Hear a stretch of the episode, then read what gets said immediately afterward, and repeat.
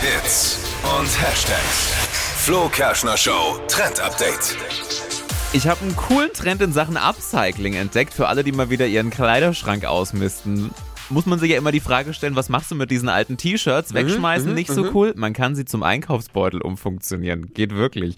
Du musst Kragen, Ärmel und Unterbund abschneiden. Dann am unteren Rand entlang so 10 cm einschneiden, damit äh, wie so Fransen entstehen. Und dann die jeweils gegenüberliegenden Streifen einfach mit einem festen Doppelknoten verbinden und zack, hast du eine Einkaufstasche aus einem alten T-Shirt. Sieht ein bisschen freaky aus, aber super nachhaltig. Und äh, je nachdem, was das halt für ein T-Shirt ist, ist es auch ein cooler Beutel. Ich habe hab meine alten T-Shirts früher immer zum Fahrrad oder zum Autopolieren äh, verwendet. Aber jetzt bitte nicht erst Autopolieren, dann Einkaufstasche. Ich glaube, es könnte eklig Ja. werden. Und je nach T-Shirt-Größe, kleine Tasche, große Tasche, ne? Ja, Kleines Auto, großes Auto. genau. Schöner Trend.